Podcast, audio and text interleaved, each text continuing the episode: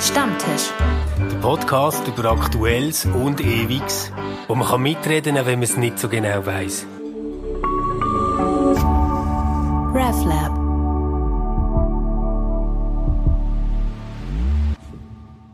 Ja, herzlich willkommen, ihr Lieben. Willkommen zum Stammtisch von heute. Stefan. Zum Wohl, Mann. Zum Wohl. Zum Wohl, Veronika. Äh, ich stelle dich Moin. kurz vor. Du bist äh, durch einen glücklichen Zufall äh, unterwegs gewesen in der Schweiz und hast können in Zürich vorbeikommen für die Aufnahme. Zuerst haben wir gedacht, wir müssen dich über ein Telefon zuschalten. Äh, du bist Sexologin, äh, Sexualtherapeutin, Paartherapeutin mit jahrelanger Erfahrung, Autorin von mehreren Büchern und du unterstützt uns im Gespräch über ein Thema, das uns jetzt gerade die letzten Tage ziemlich beschäftigt hat. Wir haben ja vor einer Woche äh, ausgeglaubt Folge über äh, Sex, Sexleben und unter anderem auch Pornografie veröffentlicht und haben sehr viel Gespräche auf Facebook und Mails bekommen und so weiter. Und haben gesagt, das müssen wir eigentlich mal zum Thema machen in einem Stammtisch. Äh, was ist Pornografie? Was ist gute Pornografie, äh, wenn es das gibt? Und was ist bedenklich an Pornografie? Und wir denken, äh, anstatt dass sich da zwei weiße Männer, wo äh, ähm, Beide keine Ahnung haben, was das ist. darüber unterhalten. Danke, Stefan. Äh, ähm, holen wir jemanden ähm, an den Tisch, wo sich auskennt und wo sich auch viel Gedanken gemacht haben, auch in, de, in, in Büchern und Gesprächen über äh, gute Art, Sex darzustellen und mit äh, Sex umzugehen. Veronika, danke vielmals, dass du dir die Zeit nimmst, um da dabei zu sein. bin gespannt auf unser Gespräch. Ich bin gerne da. Schön. So ein Teil von dieser kleinen Aufregung und von den Fragen, die sind gekommen, haben sich eigentlich so ums Thema gedreht, kann es überhaupt so etwas geben wie gute Pornografie? Und ich habe so ein bisschen gemerkt, dass ja, ich habe das dann in diesem Podcast so gesagt, oder? Und habe auch etwas Bestimmtes damit gemeint. Aber nachher gemerkt, es ist gar nicht so mega klar zu definieren, was Pornografie ist. Jetzt, du so als Fachfrau, wenn du Pornografie hörst, wie würdest du das so abgrenzen und sagen, was das ist? Also Definition von Pornografie, so eine hemdärmelige, ist, du weißt es, wenn du es siehst. Und, da da und- hat's doch ein, es hat einen Sup ein Supreme Court von irgendwie 1960 oder so, in den 60er Mhm. Jahren, hat es so einen Richter gegeben, wo, wo es ist irgendwie um so eine pornografische Darstellung gegangen und dann hat er gesagt, I, I know it when I see Ja, it, oder? genau. Ich, ich kann es nicht definieren, aber ich weiß es, Ja. wenn ich es sehe, oder? Aber Pornografie ist natürlich ein riesiges Spektrum. Also von, von erotischen Darstellungen, wo viele auch schon pornografisch finden, wo aber zum Beispiel vielleicht nicht so explizit ähm, geschlechtserregierte Geschlechtsorgane in Aktion gesehen sind. Ähm, eben das andere Erotische ist für viele schon pornografisch. Und dann ist natürlich das ganze breite Spektrum bis hin zu dem, was strafbar ist. Und leider ähm, sind, also ich würde mal sagen, wenn Menschen einen unguten Umgang haben mit Pornografie, dann suchen sie das, den immer stärkere Kick in immer die größeren Extreme. Und dann wird es irgendwann äh, eben sogar ein Fall für Gericht. Und die Frage ist natürlich eben in dem ganzen Thema, ich finde, wir müssten auch unterscheiden zwischen Erwachsene, die Pornografie konsumieren und junge Jugendliche, wo wir eigentlich sollten auch vom Gesetz her schützen vor diesen Darstellungen. Ja. Ja, das ist auch ein Einwand, der oft gekommen ist. Wir haben ja auch in, in dieser Folge von ausgeglaubt, äh, kurz über das Gerät, das ich so eingeworfen habe. Es gibt ja aber wirklich auch äh, ähm, gerade an Schulhöfen äh, Phänomene, die sehr bedenklich sind, eben, Ja. wo, wo äh, Dritt-, Viertklässler sich die krassesten Videos umschicken Ja. oder wo dann auch im Teenageralter dann plötzlich das, so die Dickpics, die dann verschickt Ja. werden und die, die ganzen äh, Sexfilmli und so, oder wo man sich selber meint müssen zu Ja. filmen und so. Ähm, das sind Sachen, wo dann in dem Sinn auch strafrechtlich äh, äh, relevant werden, oder? Und es ist auch also wirklich äh, traumatisierend. Ich habe ähm, Elternpaare in der Beratung, wo die Kinder nicht mehr können schlafen können. wegen Pornos, wo sie gesehen haben auf dem Schulhof oder vielleicht auch durch Gespräche auf dem Schulhof sind, go selber ähm, Pornos suchen, was wieder ein Appell wäre an die Eltern, hängt bitte die Sperre ein, bevor eure Kinder die Sachen gesehen haben, nicht erst hinten drin. Ja. Und, und das sind dann, eben wenn sie dann gerade bei den Gewaltvideos landen, dann ist das echt traumatisierend. Ja, ich glaube, wir müssen jetzt gar nicht irgendwie so ganz genau auf die Beschreibung eingehen, was das denn kann, kann Ja, sein, jetzt im genau. Konkreten. Man kann sich das vorstellen.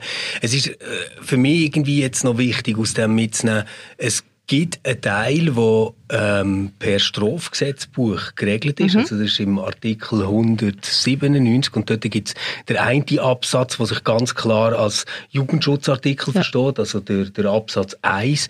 Und dort dann ist eigentlich äh, alles, was pornografische Schriften, Ton- oder Bildaufnahmen sind, ähm, wenn die entweder verfügbar gemacht werden für Leute, die unter 16 sind, ähm, und, und die, die verbreitet, dann ist das äh, schon strafbar. Und selbstverständlich gilt das dann auch passiv, die dürfen auch nicht dort drinnen vorkommen in irgendeiner Art Ja. und Weise. Oder? Also das ist etwas, wo das Strafgesetzbuch regelt. Was weiter auch noch geregelt ist, habe ich gesehen, ist so, ähm, das geht jetzt vielleicht in die Richtung, was, was du auch noch erwähnt hast, Veronika, dass ähm, Handlungen und ähm, Sachen, wo, wo nicht gehen. Also ich, ich probiere es vielleicht schnell zu zitieren. Die sexuelle Handlungen mit Tieren oder mit Gewalttätigkeiten Ja. unter Erwachsenen oder nicht tatsächliche sexuelle Handlungen mit Minderjährigen zum Inhalt haben.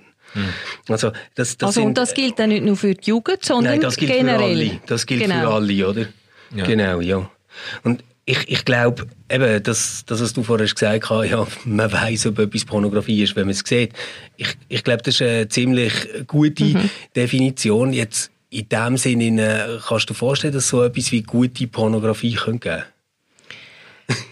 Es, ähm, es gibt sie zunehmend.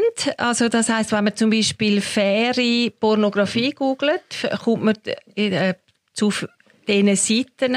Die laufen eigentlich ein bisschen unter dem Label Frauenpornos.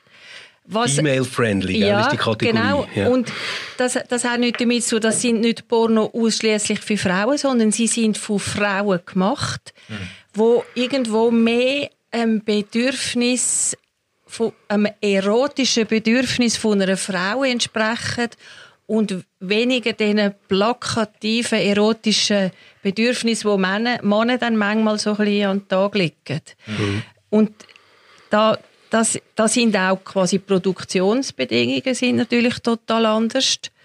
Ähm, so gesehen, ja, es gibt gute Pornografie, was einem natürlich immer noch nicht äh, vor, vor einem Konflikt bewahrt, will ich das schauen oder nicht. Okay, also gute Pornografie erstmal im Sinn von, wenn ich es recht verstanden habe, von so hergestellt, dass es nicht verwerflich ist. Ja. So hast du das gemeint? Und oder? oft auch eben in der Handlung ähm, einfach äh, so ein bisschen mehr entsprechend einem, äh, vielleicht auch einem emotionalen Bedürfnis, wo man gleichzeitig dabei noch hat. Also so. Genau. Ja. Ja, es gibt jetzt gerade so mehrere Stränge, die mich antriggern, die ich gerne würde verfolgen Ich ähm, fange vielleicht einfach mal an einer Seite an. Mir denkt so, in unserer Gesellschaft ist es sehr normal geworden, dass wir haben gelernt, irgendwo zwischen Sex und Liebe zu unterscheiden. Also man kann irgendwie Sex haben, ohne dass man sich muss lieben. Man kann sich aber auch lieben, ohne dass man muss Sex haben. Und so die Unterscheidung, glaube ich, die ist so ziemlich geläufig geworden. Das bekommen ganz viele Leute mit. Ähm, was, äh, was mich dann ein bisschen überrascht, ist, dass die Unterscheidung zwischen Sex oder jetzt sexuellen Darstellungen generell und Pornografie, die scheint mir jetzt irgendwie kaum sich durchgesetzt zu haben. Also ich, ich kenne das so, dass man sagt, es gibt erotische Szenen, nicht ähm, aber äh, das, ist, das ist ja doch dann sehr oft etwas, wie, wie soll ich jetzt das sagen, so ein bisschen etwas Bildungsbürgerliches. Ähm, aber jetzt äh, darüber, darüber äh, zu schwätzen, was ist denn Pornografie, die so viele Menschen konsumieren und wie würde man jetzt Pornografie, wo ja eigentlich etwas Pejoratives ist, also Pornografie ist ja per se immer schlecht, wenn man das so will. Oder? Das ist ja, ja. abwertend gemeint. Also, wenn der Reich Ranitzky zu der Charlotte Roach in ihrem Buch gesagt das ist ein pornografisches Werk, dann hat er eigentlich damit sagen, das ist Schund. Ja, das ist kein Kompliment. Und, und, und Pornografie mhm. geht, geht ja sehr oft so in die Schund-Ecken rein, irgendwie. Und trotzdem würden wir aber sicher alle sagen, es gibt irrsinnig gemachte äh, Darstellungen von sexuellen Handlungen. Ja, ja, aber die sind natürlich definitiv in der Minderzahl. Hm. Also der Schund nimmt einen viel, viel größeren Platz ein. Und ich glaube, das Hauptproblem ist, ähm, dass, dass man eben über Pornografie und gute Pornografie gar nicht redet, weil der ganze Bereich Pornografie drum im Versteckten ist, weil weil auch die Sexualität im Versteckten ist. Und das Thema zum Beispiel von vielen ist, dass sie sich vermeintlich über Pornografie aufklären. Mhm.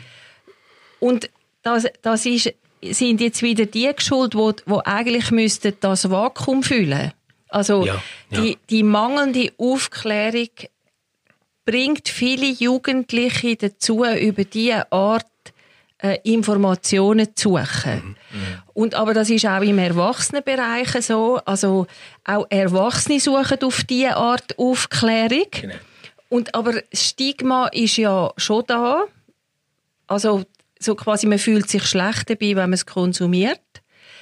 Und darum verheimlicht man es, was das Schuldgefühl und das schlechte Gefühl immer noch grösser macht. Und also ich glaube, das Problem ist, dass wir über all das nicht reden. Ja, ja, mhm. Ja.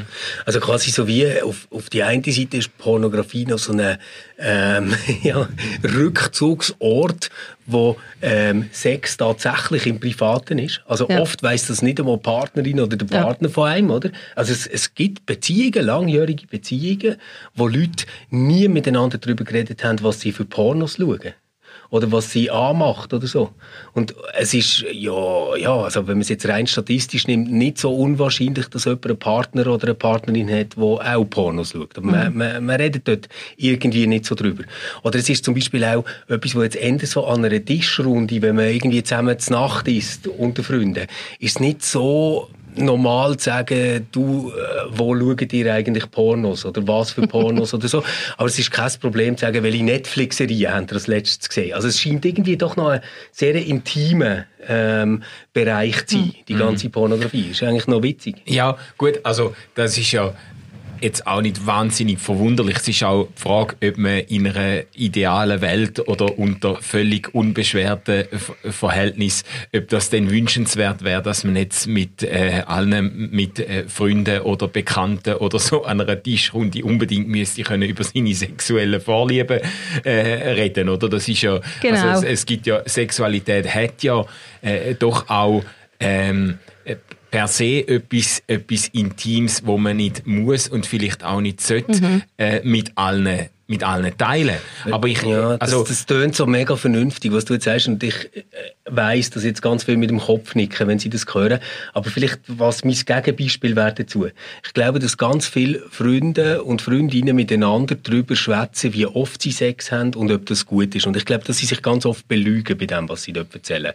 Mhm. Also es ist nicht so komisch, wenn ich jetzt zu dir würde irgendwie bei einem Bier sagen, ja, also wir haben schon noch so drei, vier Mal in der Woche Sex. Und dann würdest du wahrscheinlich sagen, oh, also mir auch mindestens. Oder irgendwie so. Das macht man ja irgendwie. Das machen ganz viele Leute. Aber es wäre doch total schräg, wenn, wenn wir jetzt zusammen gehen, gehen ein Bier trinken und ich würde sagen, du, was ist deine Lieblingskategorie auf YouPorn? Dann, dann würdest du irgendwie denken, das ist ein Psychopath. Aber ich finde eigentlich das Erste im echten Leben viel, viel intimer als das Zweite. Weißt, so, so habe ich es mehr gemeint. Also das ist ein, was interessant ist. Also Paar reden ja auch nicht miteinander. Ja. Also Pornografie findet in der Regel im Versteckten statt. Ja. Und also ich habe eine Kollegin, Ursina Brundel-Redi, hat äh, in ihrer Doktorarbeit hat sie geforscht, äh, zu was, was Pornografie mit der Paarbeziehung macht. Und das Thema ist eigentlich Pornografie im Versteckten schadet der Paarbeziehung. Mhm. Wenn jetzt aber Pornografie so ein bisschen den Aspekt hat von es ist eine Variante, wie wir unser Sexleben aufpimpen, würde es nicht schaden. Aber jetzt ist natürlich so, dass ja das Paar oder viele, es, es sind nicht nur Männer natürlich, die Pornos schauen, aber ich, das ist der Klassiker bei mir in der Beratung. Mhm. Ähm, Männer schauen Pornos, Frauen finden es raus, Drama. Okay. Weil Frauen sich betrogen fühlen. Was, was auf eine Art ähm, schon nachvollziehbar ist. Also Frauen denken sofort, das hat mit mir zu tun, ich genüge meinem Mann nicht, das ist eine Konkurrenz.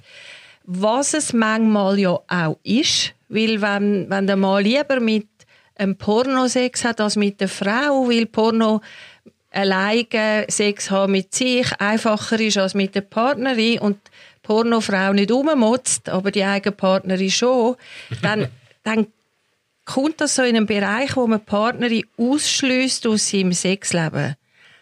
Und, mhm. und das ist eigentlich der Knackpunkt. Also, wenn, wenn jetzt eine Frau sagt, ja, mich hört das auch an, komm, wir, wir schauen Pornos, dann ist das wie anders. Also, es gibt ja die, quasi die Sexregeln. Was beiden gefällt, ist erlaubt. Mhm. Ja, also ich, ich finde das, ich, finde die letzte Sexregel ein bisschen schwierig, weil es gibt auch viele Leute, die irgendwie ein bisschen eine oder Waffeln haben und denen gefallen Sachen, wie sie einfach denken, sie müssen gefallen über die Sachen. Wenn es jetzt so ein echtes, tiefempfundiges gefallen wäre, wäre ich natürlich total einverstanden. Mhm. Zum, zum ersten Punkt, ich glaube tatsächlich, dass Gefahr von Pornografie für Beziehungen wirklich in so etwas Schleichendem, schon fast mhm. Beiläufigem liegt. Also so, äh, äh, man stellt sich dann so zu oben vor, ah, ich könnte mir jetzt noch irgendwie Mühe geben, aufmerksam sein, noch Zähne putzen oder duschen und vielleicht haben wir dann noch Sex.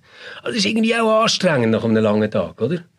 Und, und dann irgendwie zu denken, ja gut, ich könnte jetzt aber auch einfach in meinem Büro verschwinden und genau. nochmal irgendwie zehn Minuten ähm, und nicht mehr auf irgendeine Sexseite gehen. Das ist natürlich einfacher. Das ist so der mhm. easy way. Mhm. Und ich glaube, dass das irgendwie kann zu einer Gewohnheit werden, die nachher dazu führt, dass man real zusammen weniger Sex mhm. hat. Und das wäre ja richtig traurig. Genau. Und, und, und die grosse ja. Chance würde, würde ja vielleicht darin bestehen, dass man sagt, hey, also jetzt gerade Leute, die nicht so spruchfähig sind, es ist ja vielen Leuten auch peinlich, über das zu reden, was sie antönt oder was sie schön finden oder was sie sich wünschen, mhm. sexuell, ähm, könnte es natürlich auch etwas sein, wo man sagt, hey, komm, zeig mir doch mal drei Sachen, die dir richtig toll gefallen, wo du, wo du gerne schaust. Mhm. Und dann finde ich, ist das auch ein super Gesprächsröffner, oder? Ja, also ich glaube auf jeden Fall da, also das würde ich unterschreiben, dass die Sprachlosigkeit im Blick auf Sex unter mhm.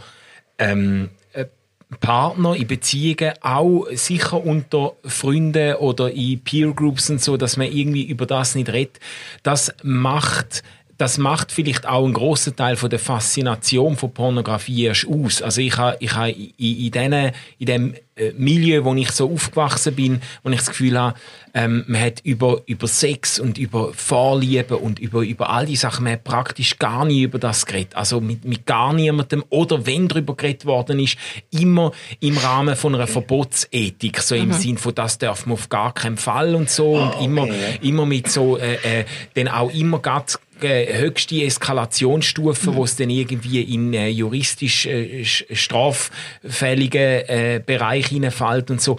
Äh, wenn, wenn nie über das geredet wird, wenn das so wie, äh, wie tabuisiert wird, oder? Dann hat haben pornografische Darstellungen haben eine unglaubliche Faszination, weil da werden quasi äh, Tabus am Laufmeter gebrochen und da wird mhm. irgendwie in einer, auch in einer für, für, für normale oder wirkliche Verhältnisse völlig äh, übertriebene äh, Freizügigkeit äh, äh, werden da Sachen gezeigt und das übt eine Wahnsinnsfaszination. Mhm. Ich glaube, äh, ein Stück vom Zauber auch von dem hat jetzt in dem Milieu, wo ich herkomme, mhm. Ein Stück vom Zauber hat damit zu tun, dass man einfach nie über so etwas geredet hat mhm. und dass man das irgendwie immer probiert hat, unter den unter den Teppich kehren, oder? Mhm.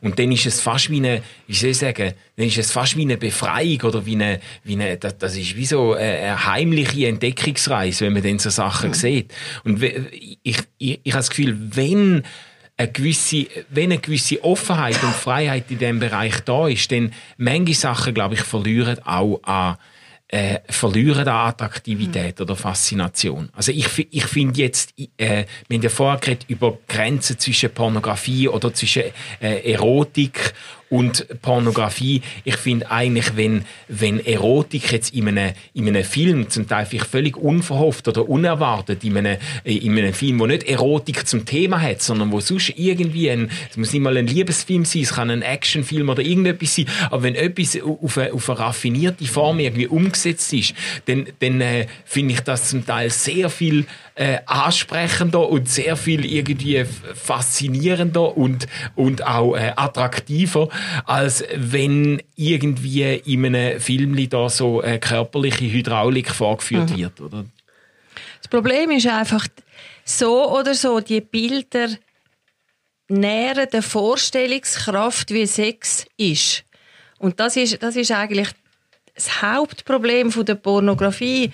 Gerade wenn, wenn für den jungen Mensch, wo noch irgendwo in der sexuellen Entwicklung ist, es gibt so Vorstellungen von Sexualität, die mit der Realität nicht übereinstimmt.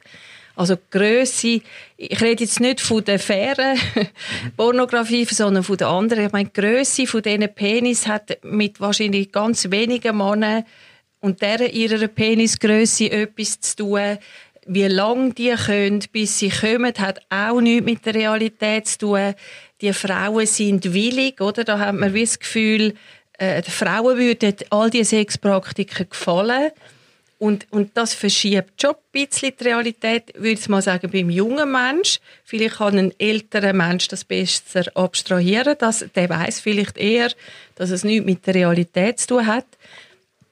Aber was ich eben auch aus sexologischer Sicht schwierig finde, dass man eine Sexualität erlernt, wo über die Augen und das Hirn und den Kopf geht. Das ist eigentlich ein Kopforgasmus und der Bezug zum Körper nicht wahrnimmt. Also ganz, ganz viele okay, Männer brauchen die Bilder, um überhaupt noch eine Erektion zu haben um überhaupt erregt werden. Das Normale erregt sie schon gar nicht mehr. Es ist sehr okay. äh, visuell äh, fokussiert. Also wenn meine Frau dann nicht mehr so straff aussieht oder nicht intim rasiert ist und nicht die und die Stellung macht, dann, oder die und die Dessous hat oder so, dann kann ich gar nicht mehr. Also der Penis reagiert gar nicht. Und es braucht immer mehr ein Extrem und, und man kommt immer mehr aus seinem Körper weg. Und eigentlich, ähm, ich, ich fände, wenn, ist Pornografie ein Supplement. Aber wenn Sexualität nur mit Pornografie funktioniert, dann ist das eine totale Verengung von Sexualität. Und ja. in, der, in der Therapie habe ich natürlich, oder Beratung habe ich ganz viele, die lernen müssen, ihren Körper wahrnehmen. Wie können sie Erregung aus ihrem Körper wecken, allein durch eigene Fantasie oder durch Berührungen, durch, das hat viel mit dem Beckenboden zu tun, mit irgendwo äh, Schwellkörper von innen anregen und einfach eine, eine Sexualität aus sich selber entwickeln, eine Erotik können selber ähm, schaffen und Pornografie führt von dem weg oder verhindert, dass man überhaupt dorthin kommt. Und das ist das Handicap von den meisten Männern, die ich in der Beratung habe, wo man könnte ganz plump sagen, die spüren sich einfach nicht.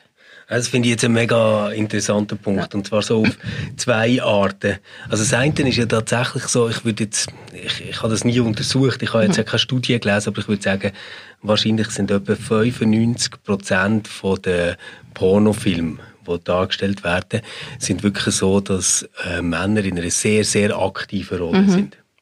Und die müssen dort etwas machen und etwas leisten und sie ähm, ist so irgendwo zwischen ähm, mega happy mit dem, was passiert und irgendwo erduldet sie es oder sie kann nicht anders, dass das jetzt mhm. über sich schaut. So. Also jetzt so ganz schematisch dargestellt. Ähm, und Sexualität, die man ja in einer Beziehung erlebt, oder echte Sexualität zwischen Mhm. Menschen, ist ja sehr oft auch so, dass das Spiel zwischen aktiv und passiv wechselt. Genau. Oder? Und es, es gibt ja einen viel grösseren Teil an, ähm, ich sage jetzt mal, passiver Sexualität und Erfahrungen, die man kann machen kann, als dass jetzt suggeriert wird, glaube wenn man nur quasi in so einer Pornowelt lebt. Genau. Und, und dort wird, also die, die grosse Gefahr, die ich sehe, und dort bin ich auch wirklich biografisch dankbar, dass schnell das Internet ähm, ein bisschen später entwickelt worden ist, ist, dass ich tatsächlich nie in der Situation war, was schon Pornos hat gegeben, aber man noch keinen Sex hat. Und ich glaube, das ist das, was jetzt für Genau. die Generationen wirklich schwierig ist. Das ist sehr schwierig. Oder? Also man sieht Sachen, bevor man überhaupt an dem Punkt ist, wo man selber wette Sex haben. Genau. Also und es prägt einem und ich glaube, es, es hat auf eine andere Art als Tabuisierung von Sex hat es auch eine, eine Folge von Scham. Also man bringt das gar nicht zusammen mit seinem eigenen Entwicklungsstand, was man da sieht. Und das, das gibt irgendwo auch eine gewisse Zerrissenheit. Aber interessant ist, dass ich ähm, Pornografie ist ein Diagnoseinstrument in der Therapie. Das heißt, wenn ich, wenn ich zum Beispiel Männer frage, und das frage ich sie, was genau fasziniert sie dann an dem, wo sie schauen? Also was schauen sie dann? Und dann ist es oft so, dass es gibt sehr viele Männer, die äh, Lesbenvideos schauen Okay. wo ihren Penis gar keine Rolle spielt. Also kann ich eigentlich darauf schon schliessen, dass er keinen ent gut entwickelten, gesunden Zugang zu seinem Penis hat und zu seiner Sexualität, weil im Porno kommt kein Penis vor.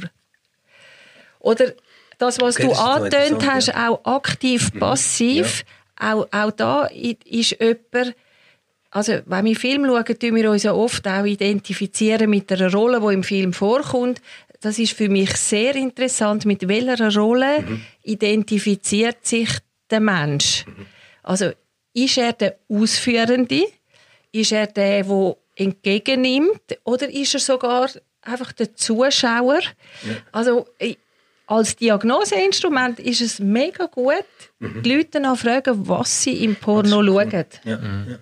Aber die Frage ist jetzt, du hast es vorher so beschrieben, eben, dass es durch Pornokonsum auch ganz viel völlig überzogene oder unrealistische Bilder, Vorstellungen von Sexualität gibt. Und äh, das ist ja ein Stück weit aber auch die Definition von Pornografie, dass es, dass es äh, unrealistische Darstellungen von Sex sind. Und die Frage ist jetzt, ist das äh, also was ich jetzt gefunden habe, was sehr deutlich geworden ist bei dem, was du gesagt hast, äh, ist, dass es auf jeden Fall für Menschen in der, in der äh, Adolesz Adoleszenz in der, oder zumindest in der Teenagerzeit einfach sehr, sehr äh, ähm, verhängnisvoll ist, wenn das Kann die. Ja, Ja. Wenn, das, wenn das ihren Zugang zur Sexualität ist. Die Ihren Frage ist- einzigen Zugang. Ja. ja, Frage ist, Genau. die Frage ist äh, äh, erledigt sich das später einfach? Kann man denn Wirklichkeit und äh, Fiktion ähm, äh, als Erwachsene so viel besser trennen? Oder Die einen können es und die anderen können es nicht.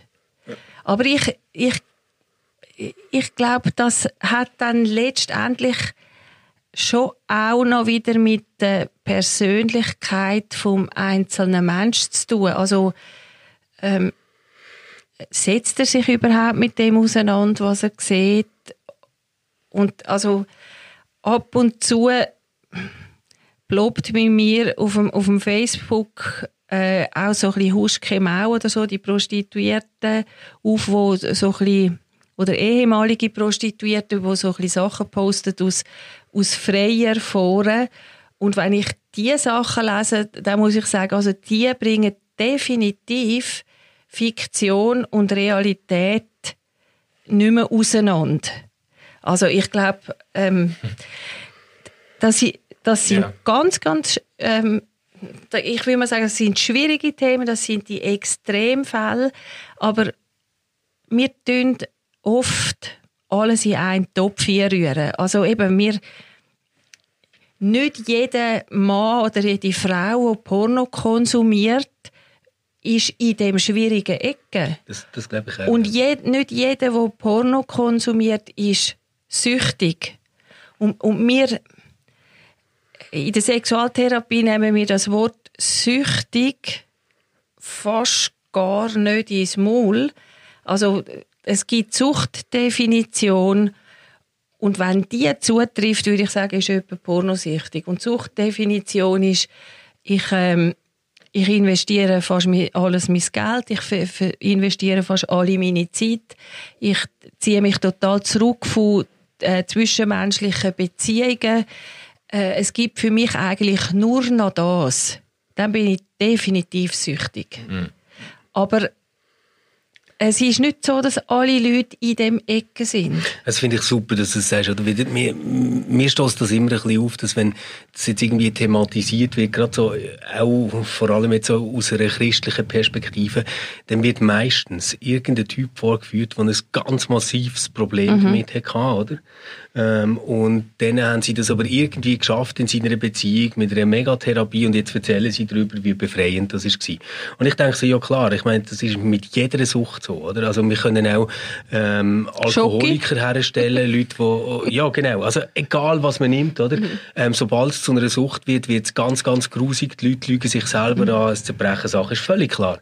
Ähm, aber was, was für mich Pornografie äh, schon noch, jetzt, also wir, wir haben jetzt eben darüber geredet, was wäre denn fair, was, was wäre gut produziert etc. Mhm. Das, das finde ich alles sehr wichtig. Trotzdem hat für mich Pornografie irgendwo auch noch so ein Eigenrecht, auf eine Fantasiewelt zu bleiben. Mit dem meine ich das, dass äh, das, was sonst nie würde gehen, und ich meine jetzt nicht einfach nicht politisch korrekt wäre, das mhm. wäre mir zu billig, sondern was ich sonst nie würde gut finden was ich nie würde sagen, jawohl, so ist es richtig, wenn Männer und Frauen und weiß nicht was zusammenleben, kann in der Pornografie quasi einen externalisierten Platz bekommen, wo man kann besuchen kann, wo kann interessant sein, wo kann inspirierend sein und dann macht man die Türen auch wieder zu.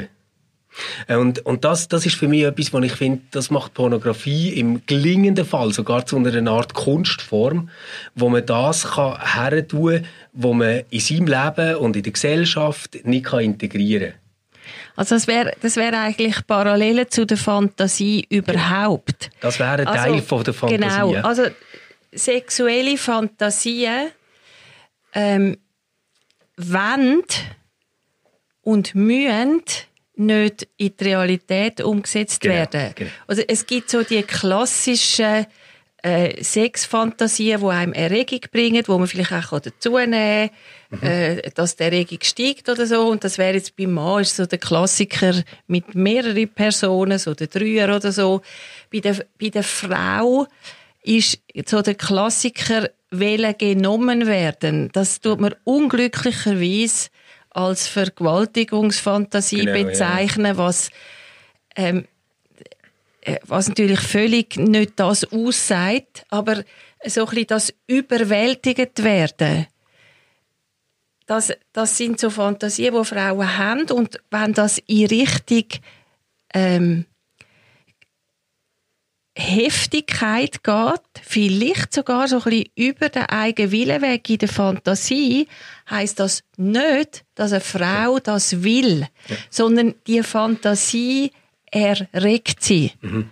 Und, und ich glaube, äh, eben um Fantasien gehören auch einem selber, die kann man teilen, die muss man nicht teilen.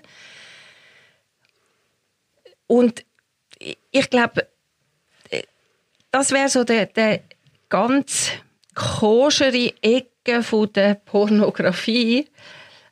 Aber ich glaube nicht, dass wahnsinnig viele Leute oder vor allem nicht Männer, die sich so zurückziehen auf Pornografie, mhm. tatsächlich in selben Ecken stationiert sind. Okay. Und, und das Thema ist ja auch, warum werde ich relativ abhängig von dem, weil es ist natürlich gekoppelt mit dem Orgasmus. Oder? Es gibt ja nicht viele Männer, die sich nicht gleichzeitig selber befriedigen. Also es ist gekoppelt mit dem Orgasmus. Es sind Glückshormone. Es dockt an im Belohnungszentrum vom Hirn eben durch den Orgasmus nicht nur durch Bilder. Und, und darum, ähm, es ist eigentlich der Weg vom geringsten Widerstand zu sexueller Erfüllung, was man sehr wohl dürfte hinterfragen. Äh, da, da bin ich auch ähm, voll einverstanden. Ja. Ich, ich glaube ich glaub eben so, äh, wenn man jetzt das so ein bisschen probiert zusammenzufassen, mhm. dann könnte man wie sagen, es gibt einen Teil mhm. in diesem riesen Meer, wo auf eine gute Art und Weise hergestellt mhm. wird. Und es gibt einen Teil von all denen, die das konsumieren, ähm, die das auf eine gute und bereichernde Art und mhm. Weise für sich können brauchen Und es gibt dort drinnen nochmal einen Teil, wo das sogar kann für eine Beziehung etwas sein kann, dort drinnen eine Rolle mhm. spielt und gut ist. Und es gibt aber auch immer Gefahr, dass das etwas ist, was quasi an die Stelle von mhm. Sex haben und sich selber als sexuelles Wesen erfahren tritt, oder? Genau. Und dann wird es etwas, wo, wo gefährlich ist, wo kann suchthaft mhm. werden, wo, wo nicht lässig ist, oder? Ähm, und äh, vielleicht könnte man so wie sagen, na ja, gut, also äh, vielleicht ist die Frage völlig blöd, zu sagen, gibt es gute Pornografie, aber vielleicht gibt es einen guten Weg mit Pornografie, mhm. also einen guten Weg von der Herstellung, einen guten Weg vom Konsum, einen guten Weg vom drüber reden. Jetzt nimmt mich gleich noch Wunder, ähm, wenn ihr jetzt so an äh, eure Kinder denkt und ihr müsstet ihnen jetzt einen Tipp geben, was, was, was würdet ihr sagen? Schau keine Pornografie? Würdet ihr sagen, ja, vielleicht ähm, das und das ist ein guter Anbieter? Oder wie, was, was, was würdet ihr mitgeben? Also, ich, wü ich würde nicht den Tipp geben, Pornografie schauen. Ich habe die letzte Zuschrift bekommen, ich komme ja immer auch so Mail ja. über mit Fragen. Also, aber wenn, das war ein Vater, er soll mit seinem Sohn Pornos schauen. ist okay. Und, und dann war klar, dass für, also ist für mich klar, ja. er, ich würde es nicht mit ihm schauen, sondern die Frage ist, wie eben das Vakuum fühlen, wo entsteht, wo sie, wo dann Kind mit Pornos fühlen. Also das heißt, da muss Aufklärung her, da müssen offene Gespräche her über Sexualität, da, ähm, da muss vor allem ein Gespräch über, wie erlebst du dich, wie erlebst du deinen Körper, äh, hast Fragen dazu, oder Eltern müssen auch immer wieder aufpassen, dass sie nicht aufdringlich werden. Mm, mm. Also ja, das, also das wäre äh, sicher ein übergriffiges Beispiel. Genau. Also bis 16 wäre es ein Straftatbestand, oder? Wenn man mit seinen Kindern ja. die Pornos schauen, oder? Ja, ja, aber ich meine, ich habe schon Beispiel gehört in der Beratung, der Initiationsritt aus der Vater geht mit dem Sohn ins Buff, äh, ja. den gibt es auch noch? immer okay. noch. Crazy. Ja, das ist, ich finde es auch crazy. Ja. Und eben eigentlich das Vakuum ist das Thema. Also ich glaube, wenn, wenn ich mit Kind in einer guten Art und Weise unterwegs bin, wenn sie merken, ich kann etwas zu sagen zu Sexualität, ich, ich fühle mich da auch kompetent und das merken Kind. Ähm, ich bin offen für Fragen, aber ich stelle auch selber fragen oder stoßen Sachen an, dann brauche ich keine Pornos für die Aufklärung. Okay. Also für, für mich ist Pornografie in dem Sinn ein, auch ein Übergriff in die Entwicklung vom Kind. Weil ich glaube nicht, dass Kind in dem Alter, wo sie damit konfrontiert werden, das von sich aus würden suchen. Und aber aber dass sie Informationen wollen zu Sexualität, zu dem, was in ihnen vorgeht, zu eben vielleicht auch das, was man auf dem Pausenplatz hört oder äh, sie interessieren sich schon für Sex. Mhm. Und dort ist man gefragt. Mhm. Ja, über, also, über, das, über das zu reden. Genau. Also, also Pornografie tut uns nicht die Aufklärung abnehmen, sollte sie auch nicht. Ja. Aber es gibt tatsächlich ab und zu eine Situation in der Beratung, wo ich einem Mann empfehle, einmal Pornos zu schauen, wo, wo keine Vorstellung hat, wie er könnte lustvollen Sex leben mit seiner Frau, weil seine eigene Sexualität fast gar nicht entwickelt ist. Das gibt es tatsächlich. Mhm. Und dann kann auch so etwas einmal helfen, aber dann reden wir natürlich auch darüber, äh, was ist dann äh, ein sinnvoller Porno und was nicht. Aber Kind so aufklären, finde ich kein gutes Thema. Ja, also ich habe auch unmittelbar natürlich den Impuls, also unsere Kinder sind im Primarschulalter, ich habe den Impuls, sie zu schützen vor dem. Oder? Das würde ich auch. Irgendwie. Ja. Aber, äh, aber gleich der Gedanke, ähm, äh, eben nicht, nicht zu so einem Vakuum beitragen durch mhm. äh, Verschwiegenheit und Tabuisierung, wo nachher eine, so eine Faszination oder das Interesse mhm. auslöst, wo Leute dann dazu führt, sich äh, an, an so eine Art umzuschauen. Mhm. Oder? Mhm. Ich glaube, bei, bei mir wäre es so, ich, ich hätte, glaube so als inneres Kriterium, das ich mir jetzt würde wünschen für meine Kinder ist, dass sie erst dann ähm, Pornos schauen, wenn sie schon richtig gute Erfahrungen selber haben gemacht mit Sex. Also, dass sie, dass sie das dann erst würden machen, wenn sie äh, eigene Sexualität wirklich schon ziemlich weitgehend ausgebildet und entwickelt haben. Aber de, spätestens an diesem Punkt hast du wahrscheinlich gar nichts mehr zu sagen dazu. Nein, genau, genau. Oder, und, also darum, ich, ich wäre jetzt glaub, dort gar nicht so weit von euch weg. Ich würde, ja. ich würde wirklich sagen, hey, look, das ist etwas, was sicher nicht gut ist für dich. Ähm, ich würde sagen, es ist schon für ganz viele nicht gut gewesen.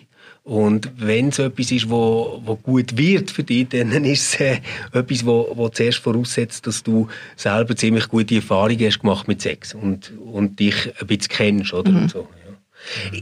So, so ein bisschen kommt da immer der Vergleich in den Sinn. Es, es gibt ja so Eltern, die äh, diskutieren mega lang darüber, wann dürfen ihre Kinder ein iPhone haben und wann dürfen mhm. sie auf YouTube gehen und, und all das Zeug. Ich, ich finde immer, der viel interessantere Approach ist zu sagen, ähm, sie sollen zuerst richtige Leseratten werden. Und dann kann man ihnen iPads und Handys geben. Weil, wenn, wenn du mal hast geschnallt, wie geil Lesen ist, mhm. Dann wirst du nicht vier Stunden vor, vor YouTube verbringen, oder? Und so ähnlich, finde ich, ist es ein bisschen mit Pornografie. Ähm, wenn, wenn du kapiert hast, wie toll und erfüllend und spannend Sex kann sein, dann ist die Chance groß, dass du das nicht loslassen von einem übermäßigen Pornokonsum. Also es klingt jetzt sehr ideal. Ich, bin nicht ganz sicher, wie alt ist dein älteste Kind? Das wird jetzt ein Zehni. Und ist ein Mädchen? Ja. Ja. Totale Leseratten. Genau, da hast, da hast du Glück gehabt, oder? Es werden nicht alle Kinder Leseratten. Ja. Und ähm, Buben sind sicher stärker gefördert. Mhm. Ähm, aber ja, im besten Fall ist es so und nicht umgekehrt. Super, mit diesen hoffnungsvollen Gedanken ähm, schließen wir das, glaube ich, ab. Ja. Merci vielmals, dass du Bitte bist und uns geholfen hast und Aufklärungsarbeit hast geleistet, im besten mhm. Sinn am Stammtisch noch. Ähm, euch wünschen wir eine ganz gute Woche und nehmt euch doch vielleicht kurz Zeit und lasst uns wissen, was ihr darüber denkt, was eure Ideen sind ähm, und was wir alles vergessen haben, was wir unbedingt hätten müssen erwähnen. Kannst du noch schnell sagen, wo man deine Sachen findet und ja. die findet, wenn man etwas wissen will? Also, ich habe eine eine eigene Homepage für Beratung, die heißt äh, veronikaschmidt.ch. Dann schreibe ich einen Blog, der heißt liebesbegehren.ch. Dort hat es noch nicht so lange her übrigens einen Blog zu Raus aus der Pornospirale. Und ich finde, der Blog, der dazugehört, ist Selbstbefriedigung als Therapie, weil das ist so quasi ein anderer Ansatz als die Abstinenz Entwöhnungstherapieformen, wo ja weit um äh, verbreitet werden. Genau, und dann findet man auf dieser Homepage findet man auch meine Bücher, zwei zu, ähm, zu Sexualität und eins zu der Gleichstellung von Mann und Frau. Wunderbar. Euch allen eine gute Woche und wir hören uns wieder am nächsten Donnerstag. Ciao zusammen und Ciao, Prost. Tschüss.